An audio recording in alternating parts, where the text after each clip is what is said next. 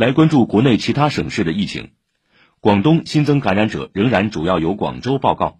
昨天，广州天河区、番禺区、从化区、荔湾区陆续发布通告，解除疫情防控临时管控区的管控措施。广州市卫健委副主任张毅介绍了最新防疫要求：密切接触者原则上落实集中隔离观察，符合居家隔离条件的密切接触者。